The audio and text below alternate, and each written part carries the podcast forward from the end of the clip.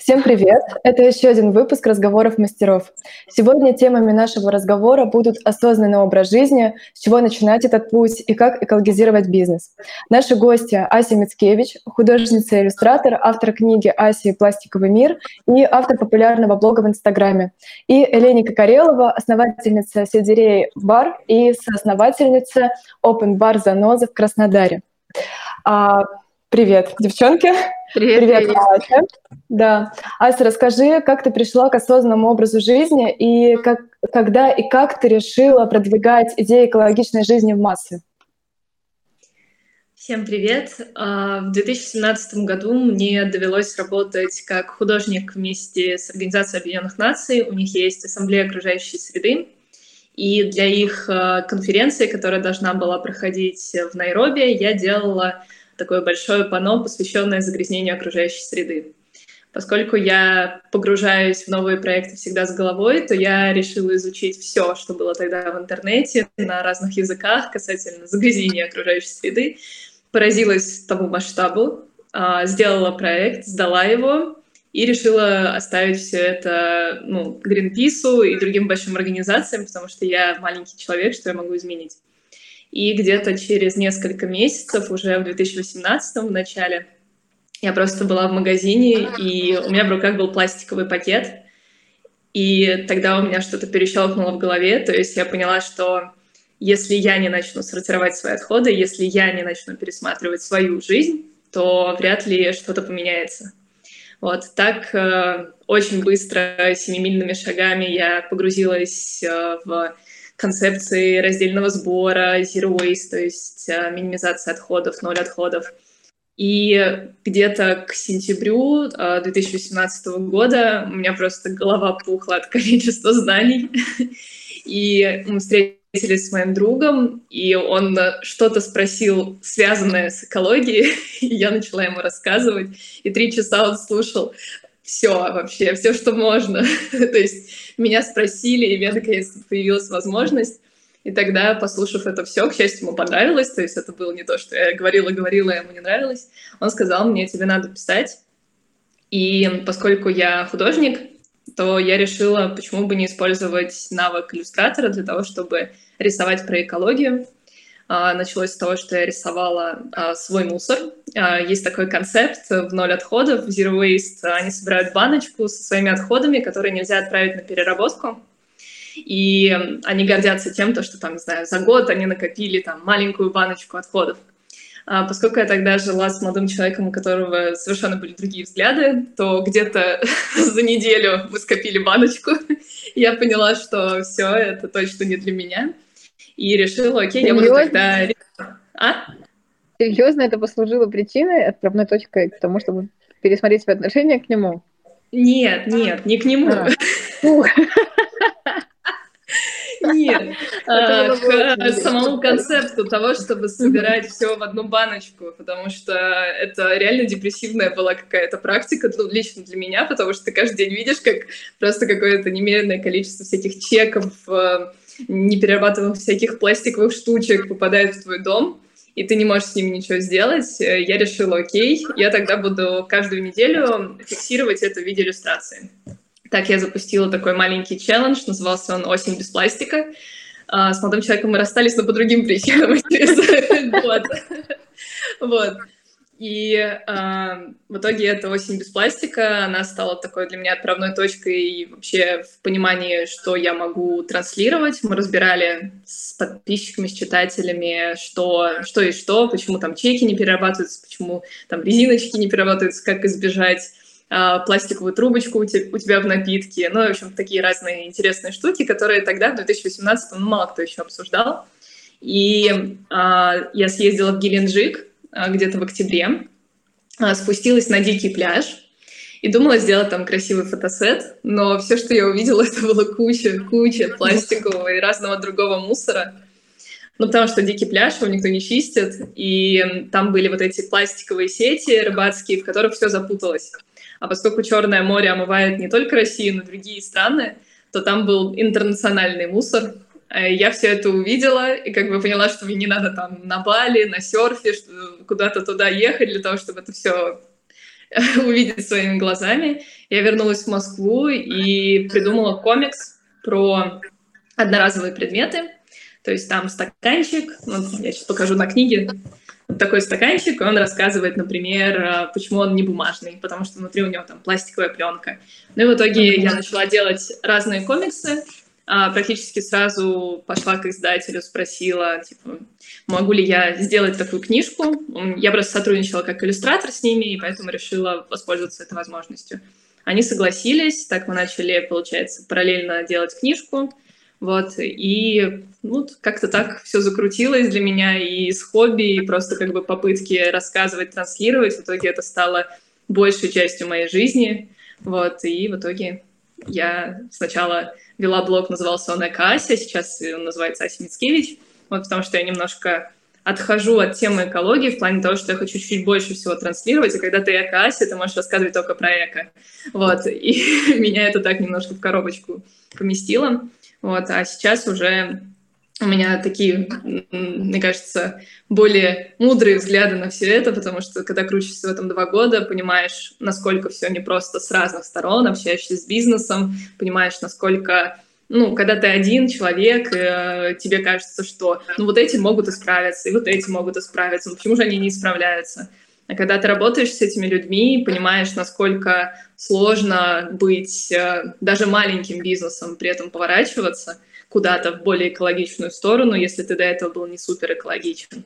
Вот, уже по-другому начинаешь воспринимать, и какое-то такое принятие того, что нам надо просто ну, понимать, что мы все вместе, что Земля — это один большой корабль, и мы такой экипаж, который должен друг друга немножко стимулировать к осознанному потреблению.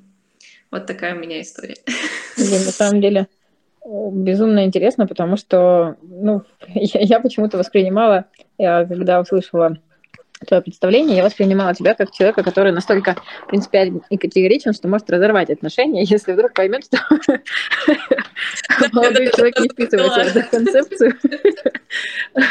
Я просто, ну, когда слышу слово активист, у меня э, прямая ассоциация, что это такой категоричный человек. Я вот в этом отношении, мне очень приятно э, слышать, что э, даже в, в названии аккаунта Эко Асина просто Асю э, поменяла просто потому, что понимаешь, я, я против э, крайностей вообще в принципе.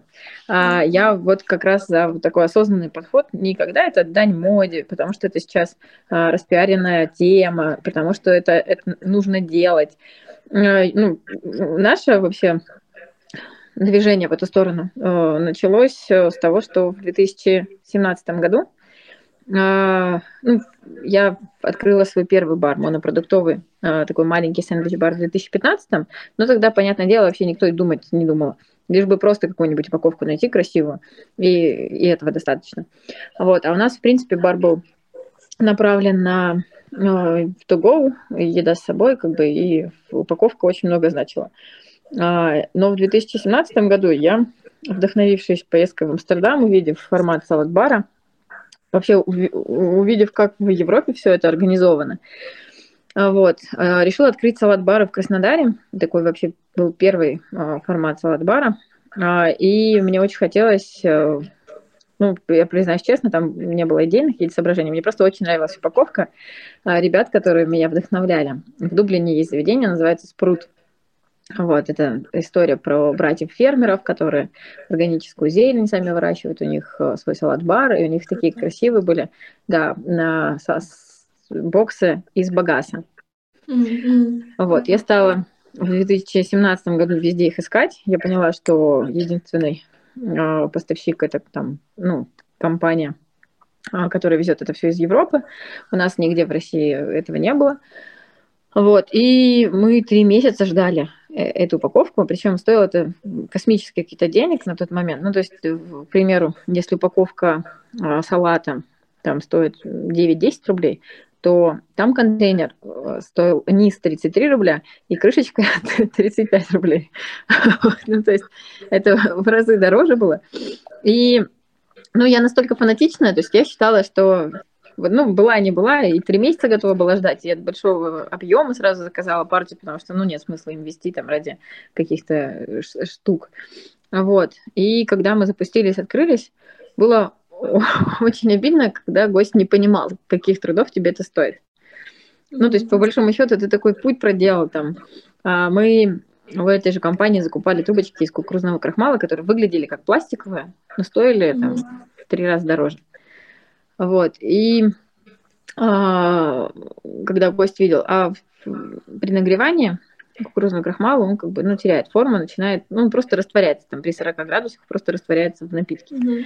Вот, и когда э, гости видели, что как-то ее там не так ведет, они еще и журили нас за то, что мы некачественные трубочки покупаем.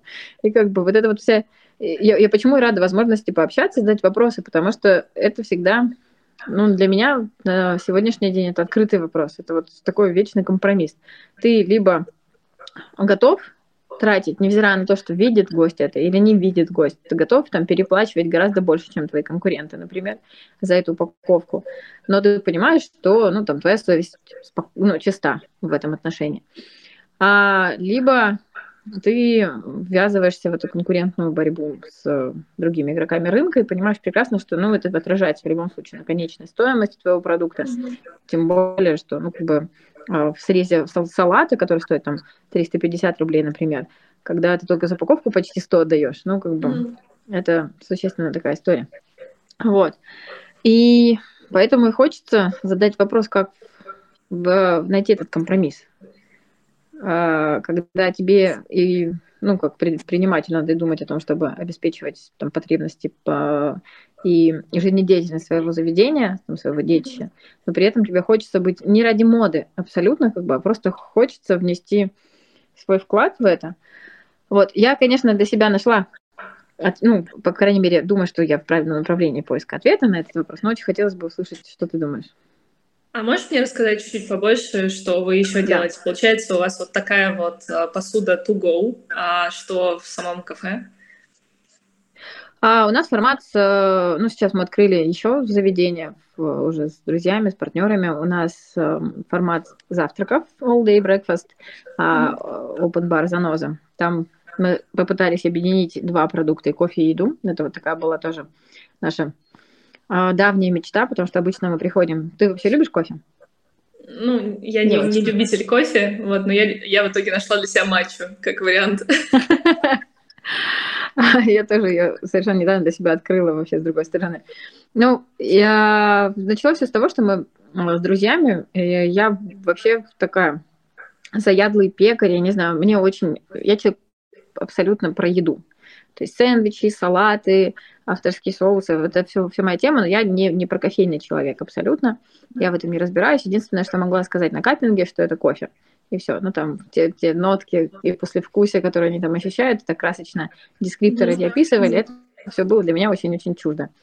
Вот. А мой друг и партнер Стас, он как раз-таки обжарщиком являлся зеленого зерна, он в этом во всем разбирался. Я просто видела, что в их заведении всегда ребята, которые едят у нас, ну, почему-то у нас кофе не покупают, а у, у них, ну, соответственно, наблюдал, что они приходят с нашей едой к ним, а, вот, и мы решили, чтобы доставить ну, больше комфортно нашим гостям, мы решили эти два формата под одной крышей объединить. Сделать, да, и кофе, и еду. Вот, и тут как раз-таки вот стал вопрос выбора упаковки. Ну, в занозе в меньшей степени, только в период карантина потребность такая появилась, когда мы стали отдавать всю еду на вынос, и даже когда открыли летники, мы продолжали как бы все равно ну, одноразовой посудой пользоваться. Вот. А в сельдерее, в, в этом первом формате салат-бара, там, конечно, это ну, львиная доля. То есть мы сейчас открылись на... Ну, это не фудкорт, это такой типа корнера, по, по типу депо в Москве у нас в прошлом месяце запустилась новая точка. И по правилам Роспотребнадзора мы не можем отдавать а, наши салаты в мисках многоразовых. То есть у нас были такие металлические миски, в этом был свой шарм какой-то. Можно mm-hmm. было приходить там, не знаю, с парнем, с девушкой, есть из одной миски салаты. Вот, а теперь мы обязаны отдавать это все в одноразовой посуде. При том, что ну, гости едят здесь, но все равно вынуждены отдавать в этой посуде. Вот. И э, что касается там стаканчиков, пластиков, у нас очень, ну, с каждым годом просто вижу, что все больше и больше а, гостей, которые вдумчиво к этому относятся. Mm-hmm. Они понимают, что, например, стаканчик бумажный не значит, что он... А, да, Да, так что твоя иллюстрация очень, очень кстати. Но видишь, сейчас запретили... Извините, простите. Вот. И, кстати, я не знаю почему, но вот такая параллель, что, как правило, а, эта осознанность возникает в первую очередь у веганов. То есть как-то mm-hmm. до мясоедов все дольше доходит. вот. я, кажется... я могу сказать свое предположение. да, мне очень интересно. Потому что, мне кажется, сейчас вообще, в принципе, как о религии неприлично спрашивать. Также и, и спрашивать, какой у тебя тип питания, ты мясоед или веган, чтобы никого не оскорбить и не обидеть. Это да. А, но я уже год вообще перестала себя называть веганом, хотя живу ну, с теми же принципами. Uh-huh. Просто, опять же, для меня это коробочка, и более того, ну, существует некая комьюнити э, веган-полиция, мы их так называем. Это люди, которые могут к тебе прийти и просто тыкать тебя носом, э, не разобравшись в том, что ты там плохой.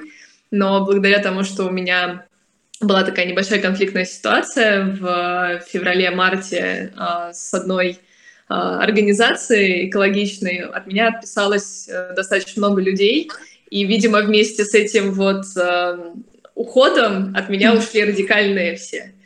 Вот, и поэтому я теперь так спокойно и хорошо я могу выкладывать, что я ем, я могу выкладывать упаковку, которая не то чтобы идеальная, там еще что-то. Я могу быть человеком, потому что до этого это было реально, э, знаешь, постоянное ощущение, что на тебя кто-то смотрит, и тебе кто-то может сказать. Вот, поэтому я не сторонник того, чтобы там называть себя веганом, и хотя понимаю, что вначале это приятная как бы а, поддержка, когда ты только начинаешь, когда ты знаешь, что ты не один, ну вообще mm-hmm. быть в каком-то комьюнити. Но вот на там какой пятый год я поняла, что этого мне уже достаточно, я могу быть просто человеком. И почему веганы? Я думаю, что это связано с тем, что сейчас же очень много климатических активистов, то есть, например, Грета Тунберг, да, mm-hmm. и все те ребята, которые Fridays for Future, которые каждую пятницу стоят с плакатами и призывают правительство задуматься над климатическим кризисом, то есть над тем, что меняется климат и меняется очень быстро. Они, а, как бы, одна из главных их, а, получается, рассказов, один из главных рассказов о том, что ты можешь делать как человек, как один человек, кроме того, что там сокращать потребление, не пользоваться самолетами, меньше пользоваться частным личным транспортом. Также это сокращение мяса. А, и поэтому, а, получается, они таким образом притянули к себе и веганскую, получается, аудиторию, и, получается, веганы узнали, что они не только спасают э, животных, да, то есть это не только этичное какое-то отношение, что, оказывается, они еще и помогают планете. А, потому что животноводство, оно не только ответственно там, за, за жестокость и прочие практики, да, а оно еще ответственно за вырубание лесов под пастбище, за а, огромное количество метана, потому что а, парнокопытные, они рыгают и пукают, и, по сути дела, весь метан, который у нас в атмосфере, он как раз образуется за счет этих животных. И из-за промышленных масштабов. Вообще, как бы, я считаю, что проблема человечества вот сейчас исключительно в промышленных масштабах. То есть если бы мы жили дальше как жили до нас, там, не знаю, наши прабабушки, прадедушки, и нас не было бы столько, да, если бы каждый бы поддерживал своего локального производителя, покупал бы локально у кого-то еду и прочее, не было бы таких огромных э, проблем. Но капитализм, э, то, что все начали есть в таком количестве мяса просто каждый божий день, если там раньше это было да, а, праздники. Ну да, ну. да, на праздники, там, не знаю, они свинью или поросенка запекали. Ну просто если посмотрим, там, 19 век, как жили люди. Вот. Все остальное это была достаточно простая еда, причем даже у богатых людей. То есть даже у богатых людей это там, может быть, рыба э, на ужин добавлялась, но мясо, мясо было дорого для всех. Вот, и яйца только там у курочек своих, и это тоже ограниченный тираж, как бы ты не мог пойти в магазин и купить. Вот, и я думаю, что вот именно поэтому веганство, веганство как бы быстрее начинает к осознанности подключаться. Это классно, потому что это, получается, два комьюнити начинают вместе работать. Но, как ты правильно говоришь, существует в обществе некий уже стереотип, как э, и веганство, так теперь еще и экоактивистов.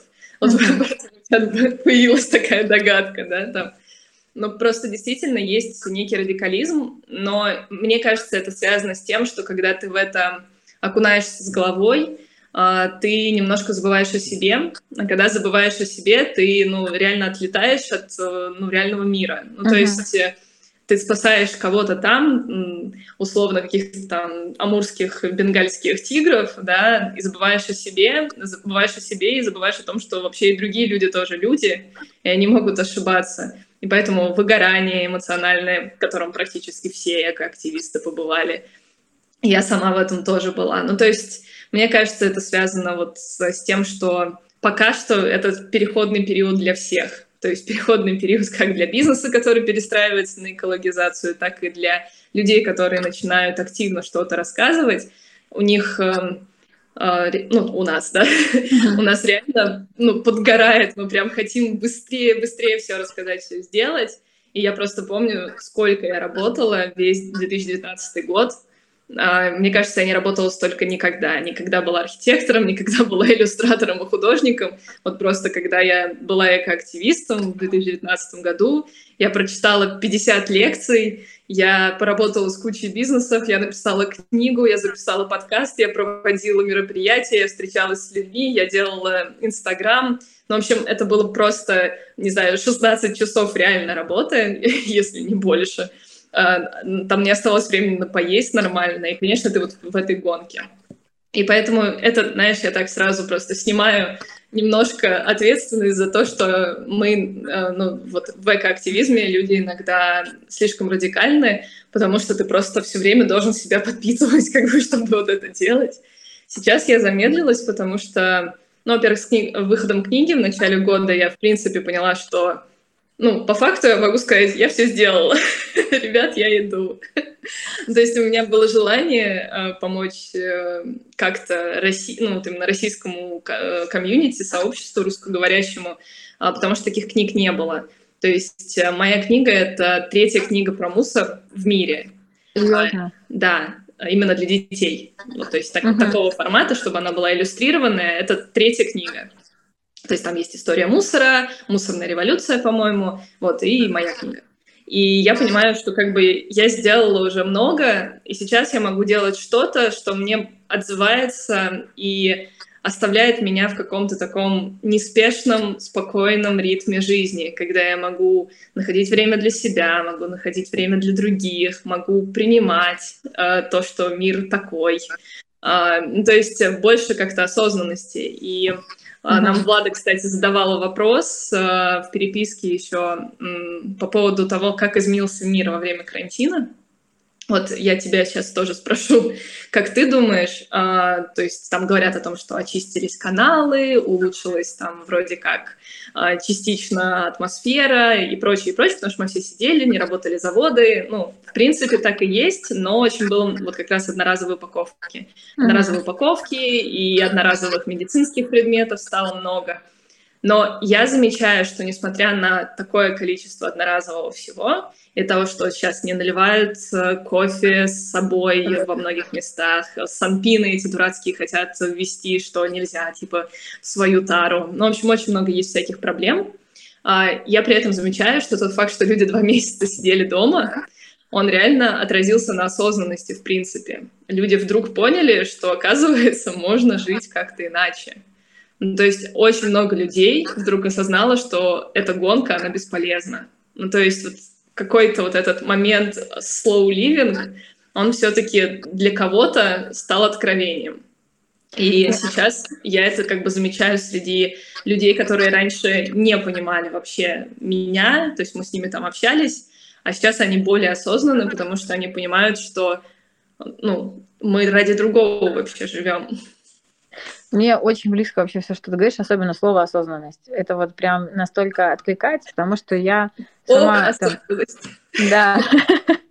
я сама там к разговору о веганах и вегетарианстве, я 15 лет не ела мясо, но никогда себя там не именовала веганом, потому что мне всегда казалось, что это... Я, я вообще против клише во всем и а, даже относительно там экоактивизма и, и прочего, потому что когда там приходят и осуждают, что а, фу, там, может быть, у вас на стаканчик, стаканчик может быть эко, а вот крышечка-то у вас. На самом деле, я не понимаю производителей а, посуды одноразовой, потому что они как-то частями все выдают. Ну, то есть они могут тебе дать а, очень крутой эко-стаканчик, но крышечку к нему, чтобы они дали. Проходит еще полгода там, или год, чтобы она была либо из э, пластиков переработанного, либо это там тот же багаз сейчас и так далее. Ну вот когда ты понимаешь, что альтернативы нет никакой, ты гостю, ну, ну, по сути, это какие-то двойные стандарты. Это как бы и, и, и, и, и не, с, не с одними, и не с другими. И при этом переплачиваешь. Какое-то очень странное ощущение появляется. Вот. И когда гость говорит о том, что фу, там у вас, э, вы вроде бы заведение, где есть веганские позиции, при этом позволяете себе там отдавать э, пластиковую крышку а, или пластиковые приборы, и я понимаю, что ну, меня коробит от этих слов, потому что, ну, если ты а, говоришь про заботу об окружающей среде, ты в первую очередь должен быть, ну, вдумчив к своему потреблению. А ты видишь этих же людей в супермаркете, где они набирают, ну, там, не знаю, горы продуктов, которые, возможно, они все и не съедят. Это вот вопрос в... Ну, не знаю, я просто посмотрела свою прабабушку, и бабушку, и вот ты там говоришь в начале 19 века. Мне на самом деле очень далеко ходить не надо, я просто могу вспомнить свое детство и вспомнить, как жили они. А, и вот моя бабушка, там семья из десятерых человек, и у нее свое хозяйство, и мы не ели, да, каждый день мясо. Там, не знаю, праздничным блюдом была гречка с бабушкиной аджикой. Вот. И мы были все неосознанными веганами, вегетарианцами, потому что мясо было действительно слишком дорогим удовольствием, и оно было только на свадьбах там, и по праздникам. А, и, ну, и при этом я понимаю, что вопрос потребления был совершенно иной. Ну, то есть мы донашивали вещи, вещи друг за другом, и в этом не было ничего зазорного не было этих гор э, мусорных пакетов, которые там выбрасываются mm-hmm. там ежедневно, не было такого количества игрушек ненужных, потому что я сейчас, ну как бы, я мама двух сыновей, и я понимаю, что там им дарят, покупать там дедушка, я не знаю, э, игрушки, которыми они могут поиграть максимум час-два, и потом теряют к ним интерес, и, и дальше, какая жизнь дальше у всего этого? Угу. Это, ну, либо, там, не знаю, в... Ну, вот я говорю про промышленные масштабы производства. Да. С одной стороны, классно, а с другой стороны, вот, вот к чему это приводит. Я просто считаю, что если мы хотя бы с чего-то начнем, mm э, мне не нравится, когда это просто дань моде. Когда многие не углубляясь в тему, а вот у нас почему-то в менталитете такая история есть, она касается не только этой темы, а в принципе всего. Мы где-нибудь что-нибудь видели, красиво э, фасад скопировали, а сути нет. И такое ощущение, будто ты идешь а, там, по Диснеевскому а, парку, где ну, дома они такие, не, не настоящие. Очень классные mm-hmm. все фасады, а жизни внутри нет. Вот мне почему-то напоминает это все, все такую историю. Поэтому а, мы к в этом направлении стали двигаться не, не сами. То есть, если у нас возникали гости, которые нас там подталкивали, мы охотно соглашались. То есть, сказать, чтобы я там а, я, конечно, могла бы сейчас бравировать и кулаками в грудь тебя бить и говорить, мы такие молодцы в Краснодаре. Ну нет, просто масса других было вопросов, над которыми я корпела день, день и ночь. И это для меня была какая-то такая сопутствующая история, не основная. Это не было целью моей жизни. А, но когда появлялись гости, которые говорили, а давайте на вашей площадке организуем сбор мусора, просто расскажем, как его сортировать, потому что многие не знают. И вопрос нехватки информации, иногда нехватки времени, чтобы во все это погрузиться. И я вообще против принципа, если мы говорим там, да, про радикально настроенных активистов, я против принципа осуждения. Вы помогите, ну, на самом деле, сначала протяните руку помощи, дайте информацию, расскажите, поделитесь там своим мнением, но ни в коем случае не критикуйте, потому что, ну, а, да, все мы в недавнем прошлом были в этом обществе потребления, абсолютно все. Да, да. совсем недавно, просто сколько там, три года назад я была самым обычным человеком, который вообще не думал, что я беру, как я беру, Эленика, а вот по твоему мнению, отказываться от глютена или от лактозы, или от глюкозы, то есть отказываться от сладком, например, не есть хлеб, не есть молочку, там, в том числе и сыры, это имеет какое-то отношение к здоровому питанию? Я э, сегодня вот буквально наверное, там без 15.5 приехала с работы, и целый день там с самого открытия все подходят. И наш бар называется сельдерей. Не знаю почему. Раньше это так никого не трогало. Вот сейчас все приходят и говорят, а у вас десерт без глютена, без сахара? У нас есть разные десерты. Есть в том числе, я же говорю, наша задача максимально удовлетворить вкусы разных людей, а, там, которые для себя выбрали ту или иную систему питания. Есть действительно пациенты, у которых непереносимость глютена, там есть заболевание целиакия, но тут вопрос в том, что мы не имеем морального права называть этот продукт безглютеновым, потому что у нас не производство предназначено для этого. Мы, ну, по большому счету, там даже наночастиц э, глютена достаточно, чтобы там спровоцировать реакцию такого пациента, такого гостя. И поэтому мы не можем, э, мы не имеем морального права клеймить себя и говорить, что вот этот продукт, раз там нет пшеничной муки там или нет э, глютена, он безглютеновый. Ну, абсолютно нет. То есть есть сертифицированная мука, это сертифицированное производство. Мы не можем в одном, э, не знаю, шкафу хранить пшеничную муку и безглютеновую муку. Вот. Поэтому мы не адаптированы под это. Я знаю, что в Европе есть масса заведений, которые специализируются на этом. Они имеют право так себя называть. Мы же не называем. И что касаемо глютена, мне кажется, это только в наше время такую какую-то... Ну, для меня это абсурдность абсолютная, потому что э, есть индивидуальная непереносимость, но она настолько незначительна. Ну, то есть, если в общем... Я просто в прошлом, я вообще из фармацевтической компании, родом как бы оттуда, вот, и поэтому я знаю, что такое... А, когда для того, чтобы что-то давать, в лекарственные препараты. Э, совершенно низкий процент э, людей, у которых фактически там непереносимость глютена. Все остальное это вот псевдо какая-то история. Мне очень хочется, чтобы люди были свободными и счастливыми. Да. И поэтому я против клише. Я вот я говорю, золотая середина это, это то состояние счастья, когда человек понимает, что он живет в гармонии с собой, с окружающей средой, когда он понимает, что ну, он не испытывает стресса. Просто мы вот, вот ты, Влада, сейчас диктовала вопрос, подумай, да, нет глютена, нет сахара, нет яиц, нет с молочным продуктом. Но да, в нашем заведении можно найти десерт. У нас есть десерты, которые мы там готовим без э, использования э, муки там и э, подсластителей и прочее. Но я просто за то, чтобы люди не теряли вкус к жизни. Они не забывали самого главного, что надо жить и наслаждаться этой жизнью, а не пытаться вогнать себя в какие-то рамки.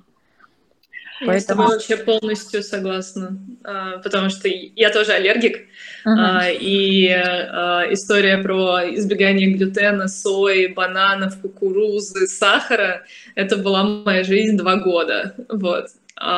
Могу сказать, что лично меня это, ну, прям очень сильно приблизило к границе расстройства пищевого поведения. Ну, потому что ты съедаешь что-то, у тебя да. начинается аллергия, и ты начинаешь думать, наверное, я что-то съел.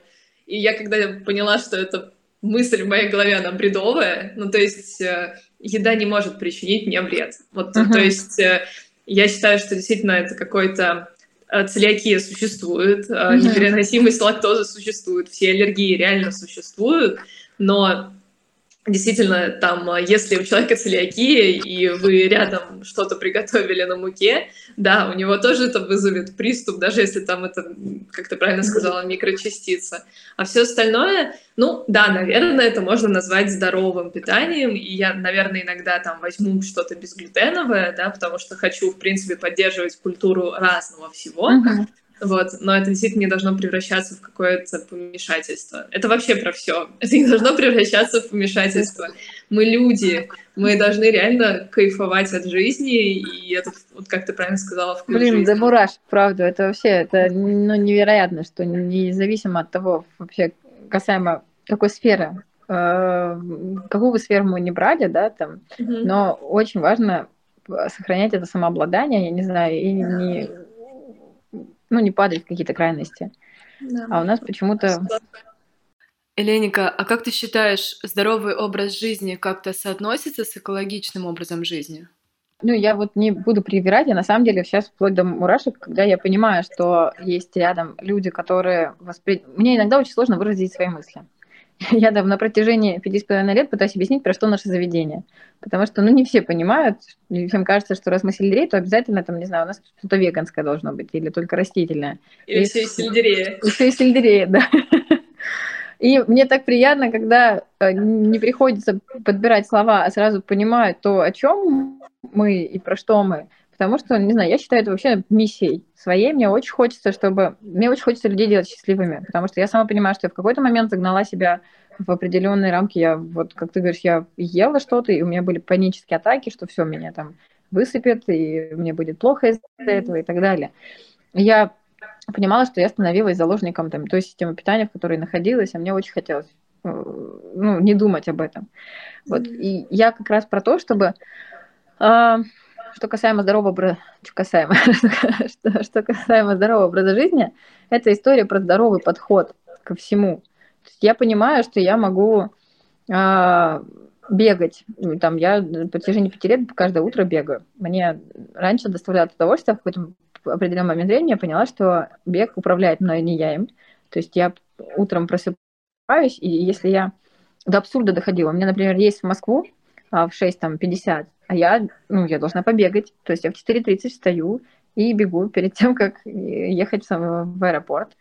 И в какой-то момент я просто поняла, там, в прошлом году я пробежала свой первый марафон, 44 километра, и э, поняла, что, ну, может быть, потому что я там достигла цели и как-то подуспокоилась, но я поняла, что я не разрешаю себе, я не позволяю себе не бегать, хотя это уже маниакальным каким-то становится а, действием, то есть я начинаю осуждать себя, думать, а что про меня подумают люди, вот как это так, я там раньше бегала, теперь не бегаю, там уже есть люди, которые следуют за мной и так далее. И а, я просто позволила себе выдохнуть и прислушаться к тому, что я действительно хочу, а не там идти на поводу. Это касается всего, это касается а, не знаю, там, твоего поведения, твоего питания, твоего отношения там, с окружающими людьми, потому что, мне кажется, вообще понятие экологичности, оно такое универсальное, это против какой-то токсичности вовне. Вот я бы это выразила так. Ника, может быть, ты занимаешься какой-то просветительской деятельностью, или, например, там ты делаешь мастер-классы, или у тебя есть какие-то акции, и, в общем, какая-то деятельность, которая напра- была бы направлена на просвещение твоей аудитории, твоих гостей на тему экологии? Я, ну, во-первых, не считаю себя специалистом в этой области, на самом деле. Я сама же говорю, мы пока щупаем, как правильном ли мы направлении движемся. Э, если нам что-либо предлагают и участвуют в чем-то, мы с удовольствием соглашаемся, потому что ну, мы за знания и за то, чтобы на, ну, обучаться просвещаться. А, но так, чтобы у нас сейчас так много всех, кто знает, как правильно, поэтому я не хочу себя к ним причислять. Я на самом деле просто, э, ну, вот если спрашивать моего мнения, я, конечно, делюсь им. Нашим гостям мы, вот даже, я же говорю, мы тратим немалые деньги, я постоянно сокрушаюсь на этот счет, потому что ну, понимаю, что, ну, по большому счету, может быть, где-то это нелогично, потому что э, ну, гораздо правильнее, наверное, было бы вот э, в, э, в этих же мисках одноразовых, э, многоразовых наших металлических отдавать гостям, их мыть, чем, ну, там, закупать а, контейнеры из багаса.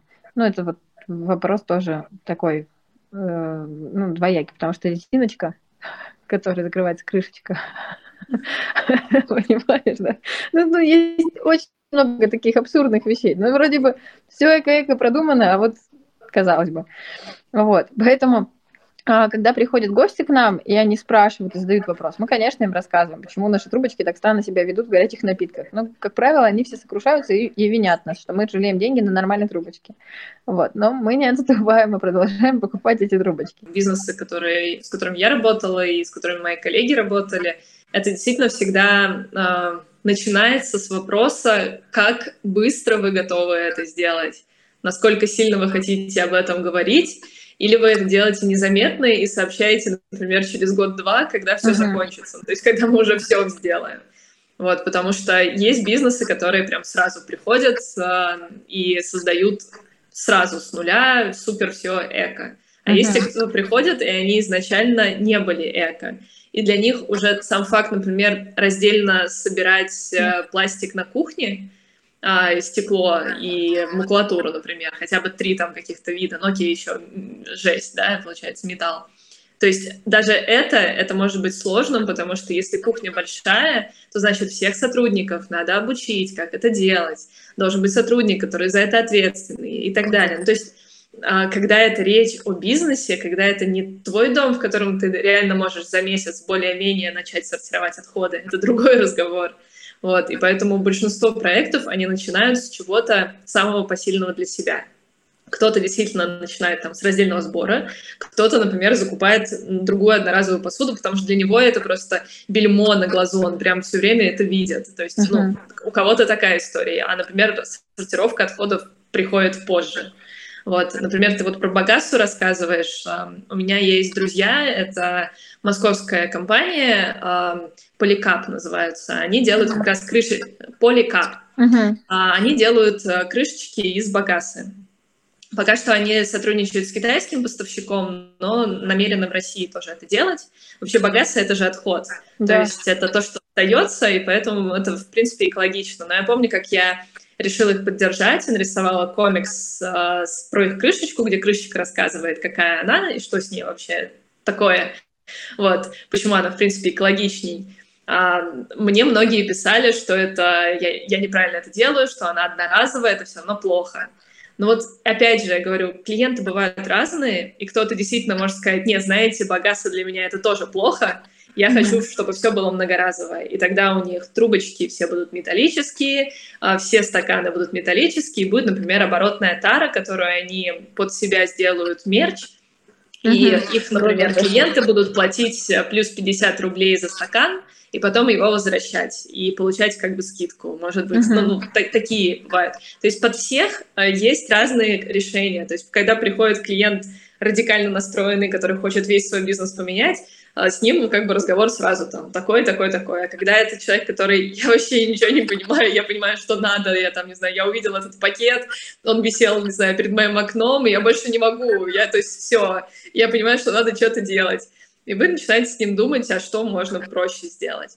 А, в Москве и в Питере существуют э, рестораны, у которых уже даже zero waste кухня. Но а, я, я, да, то есть а это... Какие? А, но получается в Питере, вот я переехала в Питер, это Harvest by Duo, uh-huh. в общем, сеть ресторанов, у них есть Harvest. Вот они к этому стремятся, но опять же здесь важно говорить о том, что это стремление к zero waste потому что а, когда я была в Москве, и это ресторан Бьорк, а, они не веганские, а, то есть это а, ресторан северной кухни, поэтому это и рыба, и оленина, но они пытаются использовать все, и вершки, и корешки, то есть uh-huh. у них есть даже в названиях типа «некрасивый пирог», или там э, стейк из объедков, что-то такое. Ну, то есть э, они пытаются просто а, через а, название, через вот эту историю а, просвещать своих э, посетителей, поскольку эта аудитория такая более там, верхушка среднего класса, то это люди, которые действительно иногда готовы воспринять эту информацию, вот, то есть uh-huh. у, них, них закрыты базовые потребности, и им интересно, что бывает, оказывается, так. Вот, и я помню, как нам Никита Подерягина, кстати, у него брала интервью в подкасте «Поколение Зеро», можешь послушать, а, он рассказывал нам на ужине, который они сделали полностью Zero Waste, что он не полностью Zero Waste, что у нас получился, типа, вот столько килограмм отходов, с вот того, что мы сегодня вам подали. То есть там было 10 столиков, у нас там было человек, наверное, 30, вот, и он нам просто сказал, сколько осталось отхода, который действительно уже нельзя, он не может придумать, как шеф, что он может с этим отходом сделать, кроме как его отправить на компост. Вот, но они заморочились, они сдают масло, они отработанное, они сдают э, э, компостирование, они сортируют все отходы, они постоянно как бы общаются, придумывают разные новые истории. Но это не за один день. А когда ты э, приходишь в место, и у тебя, ну, как ты сказала, кто-то приходит, и такой, у вас пластик, mm-hmm. вообще типа не про здоровье, я ухожу. эта история не про то, что человек э, за экологию, это то, что а, человек э, не принимает плохое в других людях и в себе. Но на самом деле это реальная история про то, что, может быть, стоит э, ну, подумать, а почему ты хочешь, чтобы все были идеальны, а ты-то идеален или нет. А, а когда люди приходят и говорят, ну вот, например, я, я мне, например, дают пластиковое что-то, пытаются дать пластиковое, я пытаюсь отказаться, и мы начинаем какой-то диалог, или я говорю, а у вас есть металлические там, предметы, там, металлические вилки, или я называю это настоящая посуда, то есть, например, не пластиковая, а настоящая там, стеклянная, керамическая. И это уже рассказ о том, что а, ну, мы начинаем какой-то диалог. А, я тоже предлагала читать лекции, я рассказывала там на фудкорте, где можно взять у кого керамическую посуду, потом прийти в свое любимое кафе, чтобы тебе в этом кафе положили в керамическую посуду, а потом ее вернуть. А, с, например, я с собой носила там вилка-ложка деревянная, у меня была с собой. Ну, то есть, э, ну, как бы я подстраиваюсь, потому что я понимаю, что мир не идеален. И с бизнесами как бы то же самое, как бы все подстраиваются а, там компании крупные типа Nike, Levi's, то есть если мы уйдем из сферы еды, mm-hmm. это тоже история про много-много лет. Это невозможно, когда ты огромный корабль, а это реально огромные бизнесы, которым там десятки лет, это реально повороты по там полградуса в месяц, и вот они там поворачиваются. И сейчас, когда я, я с ними работаю там уже год, чуть больше, и они сейчас рассказывают, что они уже сделали за этот год. И я просто безумно ими горжусь, потому что такой масштаб как бы в итоге за год они делают, который при этом не теря... они не теряют сильно в деньгах, они не теряют э, людей в компании. Но если бы они это сделали типа врух, вот так, но это был бы как Титаник, все бы просто нафиг с этого корабля бы свалились. Вот. И поэтому тут очень важно понимать, и бизнесом, насколько они готовы а, перестраиваться, потому что под каждого всегда найдется своя тренировка. Но это как ты приходишь к тренеру, да, ты там, я готов качаться или я готов чуть-чуть э, поднажать, и там, мне не нужны кубики. Но как бы тут э, именно разговор все время он индивидуальный и с человеком, то есть человек к человеку и бизнес к бизнесу, это всегда должен быть какой-то индивидуальный здравый подход. И, в принципе, то, что ты рассказываешь, это очень классно, что вы как бы начали с багасы, круто. Окей, там есть резиночка, но а могла быть э, пластиковая посуда, могла быть бумажная посуда с пластиковым слоем. Uh-huh. А, например, э, а, стаканчики для кофе, те же вот поликап, про которых я сегодня рассказывала, да, они сейчас тестируют стаканчик тоже из багаса. То есть он будет да, полностью из багаса. но пока держать что... влагу. Потому что наш, наш вот, а, нашу салатницу один очень заядлый гость ее закопал в землю, ага. потом пришел и говорит, она через две недели полностью разложилась. Я говорю, вы уверены? Он говорит, я проверял. Блин, ну это же так круто, такой контакт э, с клиентом уже не на уровне еды, а на уровне головы. Так самое интересное, есть те, кто, ну, наш салат мы сразу перемешиваем соусом, и выкладываем. И понятное дело, что к вечеру он там ну, немного деформируется э, и ну, теряет там форму, и некоторых это пугает. Э, вот. А я ему говорю, наоборот, видите, он точно экологичный. На Бали такие стаканчики есть, на Бали. И у меня подруга рассказывала, как она не знала, что это эко-стакан, ну, то есть реально биоразлагаемая посуда, не то, что позиционируется. Вообще да. биоразлагаемые посуды, давай сразу скажем, биоразлагаемые посуды, кроме багасы, пока что нет. Вот. Везде есть э, слой пластика, а, просто он сделан с полилактидом, и э, если их компостировать, то есть э, 90 дней при температуре 70-80 градусов, это все ворошить, то тогда она разложится. А так, что ты закопала и забыл, нет, такого не произойдет с этой посудой. Вот так вот, и это был стакан из багаса на острове Бали. И она взяла кофе. Ну и как люди делают кофе, э, с кофе, они обычно его там, два э, раза глотнули и поставили. Она приходит в номер вечером, и у нее просто капает с верхнего уровня вниз, потому что он разложился. Вот. Ну, как бы не все к этому готовы. Она как бы в теме эко, поэтому у нее не было типа, ах, у меня там плохой стакан. Но сам, ну, это прикол. Я не думала, что на Бали так прогрессивно все, да? А, ну, у них я была на Бали, получается, полтора месяца, и я общалась с активистами, общалась с переработчиками. У них есть э, одна компания, которая реально занимается переработкой, называется Экобали. Recycle, и я встречалась с их основателем, мы на эту тему болтали. А, это как бы вынужденная мера, потому что если ты это не будешь делать, то остров просто придет в негодность э, очень быстро. Вот, то есть э, количество туристов, количество пластика, все это очень-очень быстро растет в огромных масштабах. И если бы эта компания, не, ну, то есть этот человек не решил создать хоть какой-то ресайкл у себя на острове, то есть они а, даже не перерабатывают на острове, они сортируют на острове. То есть они собирают и потом отправляют а, mm-hmm. на другой остров на переработку. А до этого не было сортировки, и поэтому все как бы просто ехало на Саранган, там, на свалку, и все. Вот. Они реально очень быстро перестраиваются, потому что когда ты живешь в мусорке, когда вокруг тебя вода, которая все время тебе этот мусор привозит, ты не можешь по-другому. Поэтому у них там две 10-12-летние девочка, получается, сестры, они в итоге запустили целую забастовку два года назад против пластика, и благодаря Они ним теперь в, да, и благодаря ним в магазинах э, не дают пластиковые пакеты.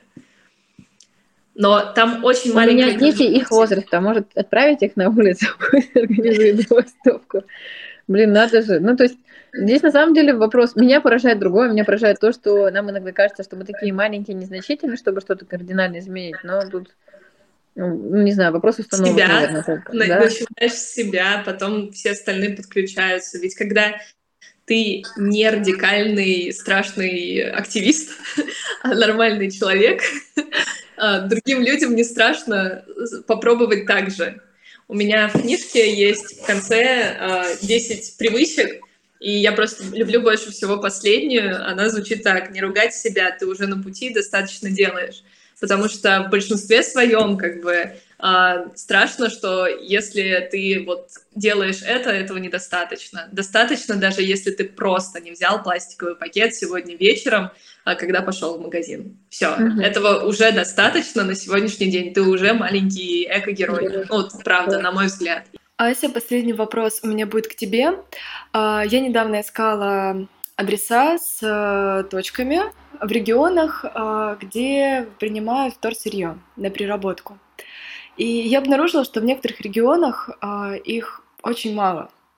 И отсюда у меня следует такой вопрос, как людям вот в таких городах, где почти нет или вообще нет точек сбора вторсырья, вести экологичный образ жизни – я сама сейчас э, жила э, три месяца на Ямале в городе Салихард.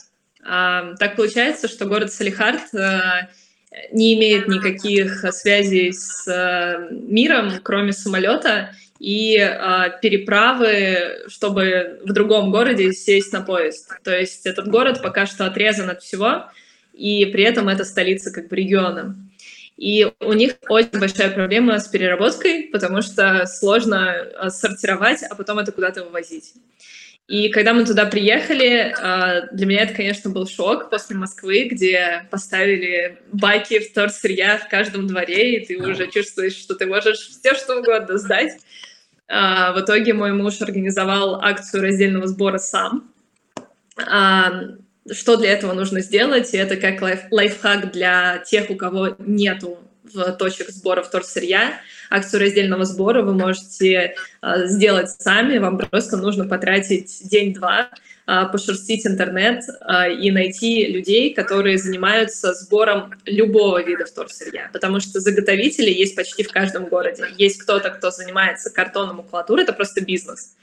А, есть те, кто занимается пластиком, есть те, кто занимается оргтехникой, а, и вы можете найти, найти таких людей. Вот в Салихарде как раз э, Ильгиз, мой муж, он нашел заготовителя, который занимается макулатурой, оргтехникой, и начал как бы заниматься пластиком, потому что в оргтехнике много пластика.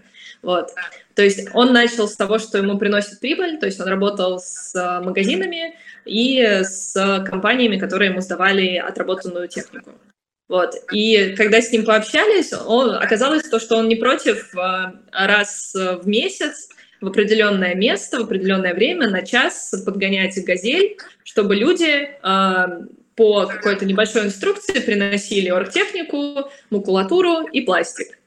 Дальше он это, получается, макулатурой сам занимается, оргтехникой он там, получается, отправляет в другие города, и пластик он тоже сортирует и отправляет на переработку в другие города. И, в принципе, такое можно сделать практически в любом городе, ну, достаточно большом городе, то есть там больше 10 тысяч человек, 20 тысяч человек. В России наверняка вы найдете таких заготовителей. Но что вы можете делать как единица, да, вот один человек, это понять, что мусорка начинается в магазине. И, а, то есть, а, когда вы идете в магазин, не берите пластиковый пакет, это не просто так. Пластик не разлагается в природных условиях, а он распадается на микропластик, и то есть это может длиться 500 лет, никто не знает, потому что пластик был придуман 60 лет, и прошло только 60 лет. И никто не знает, сколько точно он еще окажет, останется на нашей планете. А, вы можете покупать орешки не в упаковке, а поддерживать малые бизнесы и покупать орешки у веселых восточных ребят. Тем более они всегда очень а, открыты к тому, чтобы у них появлялись а, постоянные клиенты. Uh-huh. Я очень люблю всех ребят с орешками и сухофруктами, потому что с ними всегда получается этот диалог. То есть они меня запоминают, я прихожу с этими мешочками, мы с ними учимся обнулять тару, мы с ними учимся много, всяким разным фишкам. Но самое главное понимать, что вам человек ничего не должен. Это ваша маленькая интересная прихоть. Если вы будете с улыбкой э, подавать это, то, скорее всего, человек сначала будет смотреть на вас как на диковинную маленькую зверушку, а потом ему начнет становиться интересно вообще, зачем ты это делаешь. Вот. И тогда, когда появляются эти вопросы, вы можете начать просто рассказывать. Но не надо кричать и говорить, нет, не давай мне пластиковый пакет, пластиковый пакет убьет черепашку в океане когда ты стоишь в середине Москвы, у которой океан явно очень далеко, человек тебя вообще не поймет. Вот, поэтому человек реально может начать с себя. А, меньше пластиковой упаковки в доме — класс. А, если нельзя сейчас это сделать, начните с чего-то, что для вас посильно. То есть если у вас есть э, там любовь к кофейным э, всяким вкусам, да, и вы поберете кофе с собой, и вы знаете, где можно налить его а, в свою тару или просто посидеть, попить кофе из обычной чашки, то попробуйте так. Ну, то есть каждый должен посмотреть на свою жизнь. У кого-то действительно э, пластиковых пакетов, там, не знаю, с каждой покупкой он приносит 10 штук.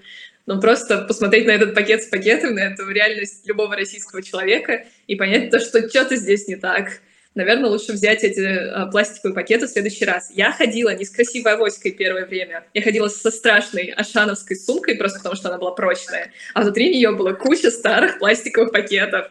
И я ходила с этим, потому что никто не шил мешочки, а сама я не сильно рукодельница, поэтому я просто ходила с тем, что у меня было. И это абсолютно окей. Да, может быть, это выглядит криповато для кого-то, но выберите для себя какую-то привычку. Мне просто все равно, что обо мне думают, поэтому для меня это было весело и классно.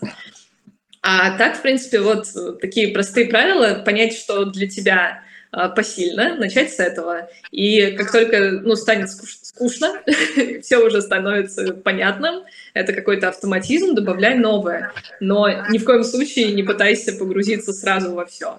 А, потому что а, даже если вы просто организуете акцию растельного сбора и будете раз в месяц сдавать весь пластик, который вы все равно берете в магазине, да, не избегаете его, это, блин, это супер, вы еще всему городу поможете.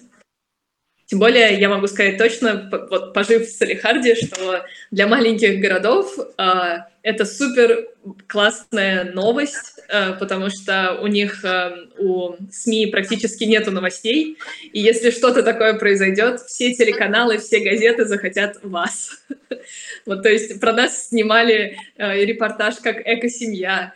Ну, в общем, мы были какие-то странные люди, приехавшие из Москвы, которые делают очень странные вещи покупают свои баночки специи, берут в свои мешочки фрукты и овощи, ходят в определенное место, где можно все это взять. В общем, мы были действительно очень странными ребятами. А, еще моют горчицей посуду. Ну, в общем, когда ты просто все это показываешь, ты кажешься фриком, но, блин, потихонечку люди понимают, что в этом нет ничего страшного, и что это реально похоже на то, что было у бабушки, у дедушки.